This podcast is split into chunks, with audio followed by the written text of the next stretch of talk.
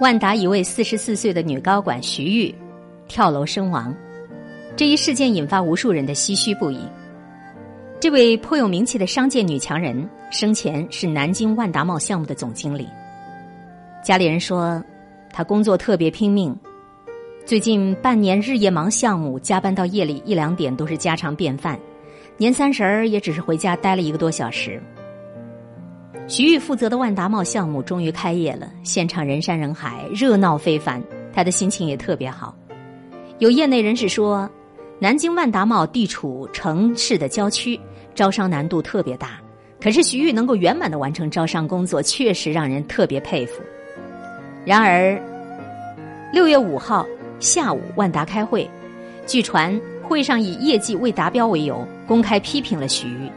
甚至有领导表露了要撤换徐玉总经理职务的意思，而徐玉也当场合上了本子，说：“今儿这个会我不开了，我不干了。”接着就起身离开了会议室。之后，他在门口遇到了万达的人事主管，对方说请他去星巴克坐一坐。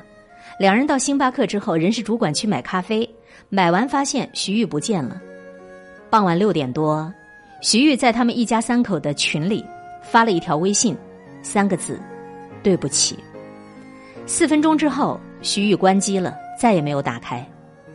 当天晚上，她丈夫开始四处找她，在万达茂上上下下搜了个遍，一无所获。凌晨三点多，他来到了老婆的办公室，哭了一个多小时。五点钟再次出去找，一直找到第二天上午十一点，他收到了警方的通知：徐玉在万达茂附近一处在建的楼盘坠楼身亡。自杀的可能性较大，一家人全都崩溃了。女儿哭得撕心裂肺，那么优秀的好妈妈，转眼间竟然阴阳两隔。丈夫也完全不能接受，他们俩是从高中开始谈恋爱，结婚恩爱至今。徐玉的微信头像，至今仍然是万达茂盛大开业的海报。他近期发的朋友圈也全部都是工作的内容。没有人知道，徐玉在离开这个世界之前经历了怎样的挣扎。如果确实属于自杀，他一定是愤怒、委屈、不甘心的。自己倾尽心力的付出，没有功劳，没有苦劳，只有过错，情何以堪？那一刻，他可能是对未来迷茫了，可能是对于人生失望了，也可能是对这个世界彻底的灰心了。一个中年的女人，千万别押上一切去赌她的事业。我有一个姐姐，在研究所工作，她也是一个昼夜不息的女强人。当年怀孕的时候，下午生完孩子，上午还在学校论论文。她儿子小学毕业前，她接孩子放学都没有超过五次，经常连人家上几年级她都会说错。儿子有一次写作文说，他最大的愿望就是妈妈每个星期能回家吃三顿饭，包括周末。可是每个星期只回家吃三次饭，他都做不到。姐夫对此非常不满，两人不见面则已，见面就会吵架。去年单位评职称，以姐姐的能力和资本，本来该是正高的第一人选，领导也暗示过肯定没问题，可结果出来没他的份儿。姐姐说，她当时就懵了。生平第一次知道什么叫不敢相信自己的眼睛，去找领导，没想到对方态度大变，开始打官腔，说他跟别人的工作相比还是有差距的呀。姐姐的那个心，好几天都觉得上天无路，下地无门，走在马路上就盼着有辆车过来把自己撞死算了。女人到了中年，看起来成熟强悍，其实心里特别脆弱。工作上有点风吹草动，就是一身冷汗，更别提大风大浪，因为根本就输不起。好在姐夫很懂他，那段时间一直特别耐心的开导，跟他说：“没事儿，就算是你这工作不干了，又能怎么样？回家有我跟儿子呢。”姐姐那个时候才意识到，家有多么重要。自己在孩子上小学阶段，一个星期连三次饭都保证不了回家陪孩子吃，是多么傻。职场是逐利的，随时可能见利忘义的辜负你；但是家是讲情义，会给你托底儿的，会在你无助的时候提供坚实依靠的。所以，女人当然要有自己的事业，可是绝不能押上一切去赌事业，否则赌输了你一无所有；就算是赌赢了，你也会亏欠自己和家人太多。我们老是觉得工作上离不开，其实单位今儿没了你，明天就会有人顶上去，一样忙活的风生水起。可是，在家里，你是父母无可替代的女儿，你是孩子无可替代的妈妈。你是丈夫无可替代的爱人，没有了你，他们的心就要空掉一大片，而你没有他们，也必定会活得孤独苦闷。那么，押上一切去赌家庭吗？更不要了。如果你有这样的梦，请你再看一遍张爱玲的《我的前半生》。陈俊生算是相当诚恳厚道、重情重义的男人了。他当年对罗子君说的：“我养你。”也是真心实意的想养他，但是，当男人在外面一面打拼一面成长，而老婆在家里一边紧张兮兮一边裹足不前，当他身边随便拎出来一个女人，都比家里的老婆更合适做老婆。这个男人再厚道，也难免会动摇，所以被男人圈养起来的女人，生存的风险指数是最高的。前几天我有一个好朋友说，工作太累了。工作环境压力太大了，想回家生个二胎，然后就留在家里相夫教子，永别职场算了。我说这个真不行，生二胎可以，可生完一定要滚回去继续上班的。上班辛苦，压力大，我当然知道。三四十岁的女人，没有几个工作不累的，身体累，心更累。前有堵截，后有追兵，稍有不慎就会被边缘化。本来资历不浅，该晋升了，但大部分单位还是喜欢提拔男同志。眼看着当年自己带的实习生小弟都成了某总，可自己还在原地打转转。更可怕的是，还要兼顾家庭，经常是孩子在家里嗷嗷待哺，你还在会议室里加班开会，如坐针毡。三分钟看一次表，最后你的会也没开好，你的孩子也没有管好，真是难呐。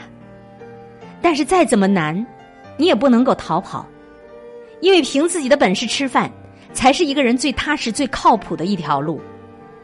手心向上的人，拿到的是钱和风险，交出去的是尊严和安全感。而且相夫教子这件事儿听起来清闲雅致，事实上，他肯定没有那么雅致的。确实有一些全职妈妈过得很安逸，过得很幸福。可是那几乎等同于中彩票的几率，中彩票往往轮不到你吧？你到最后很可能是累死累活，还被当成寄生虫，而偏偏自己又越来越老，想要重出江湖就越来越难了。所以，永远别把你家的男人当成救世主，也别把孩子当成你生命的全部寄托。你当然要爱他们，然后你要知道，你得有自己的工作。我们楼底下菜店有一个胖姐，每天都是蓬头垢面、破衣烂衫，忙忙叨叨的卖菜、剁肉、整理菜架子、搬鸡蛋箱。稍微有点闲，就坐在门口剥大蒜，因为去皮儿的大蒜一斤能多赚几毛钱。我一直以为这个胖姐啊，感觉她很穷很穷的。可是有一天，她丈夫带着女儿开着一辆宝马车来了，特别精神的父女俩。那是我唯一一次看见他们一家三口在一起。哎呀，感觉他们一家三口的画风有点诡异。你看这个男人吧，衬衫领带利利索索的，啊，还有他的女儿吧，公主裙小皮鞋白白净净的。可他呢，一个大肥花背心儿，大肥破裤子，指甲里头都是泥巴的，操劳过度的胖女人。你感觉他们完全就不像一家人。那个男人对胖姐的态度也不像是夫妻。老婆手忙脚乱的在那儿干活呢，他全程严肃的袖手旁观在旁边待着，丝毫没有搭把手的意思。后来胖姐告诉我说，他们家丈夫工资的收入不高，家里的宝马车还有买的两百多平米的房子都是他卖菜赚钱卖的。言语之间颇是一副骄傲啊，我们家收入全靠我。我说那胖姐，你得多给自己花点啊。你也买一身好衣服呗，他大笑，拍拍自己的大肚子说：“哎呀妈呀，就我这身材，我天天就在这菜场干这活我穿啥都浪费啊！言外之意，我不配呀。我说这个案例给你听，这也是很多中年女人的心态吧？觉得自己又老又丑又没有价值，不配花钱，所以放弃了自己，一心一意的打造自己的家庭，买别墅、买豪车，把自己丈夫打扮的光鲜亮丽。